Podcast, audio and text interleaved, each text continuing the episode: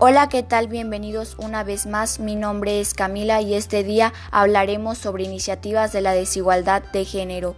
Al día de hoy la igualdad de género es un tema que se encuentra muy actualizado en la educación de niños y adultos, para conseguir que se disminuyan las desigualdades entre hombres y mujeres en todos los ámbitos sociales. ¿En qué consiste la igualdad y equidad de género? La igualdad de género es un principio constitucional que estipula que hombres y mujeres son iguales ante la ley, lo que significa que todas las personas, sin diferencia alguna, tenemos los mismos derechos y deberes frente al Estado y la sociedad en su conjunto. La equidad entre hombres y mujeres supone que haya justicia dentro de esta igualdad, es decir, que todos reciban y den sobre el tema que corresponda de manera equitativa.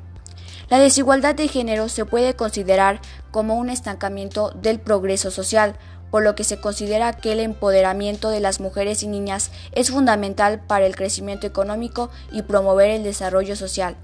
Para ello, es importante promover la igualdad de género que nos llevará a conseguir una reducción de la pobreza, aumento de la educación, salud, protección y bienestar de todas las personas sin importar su género.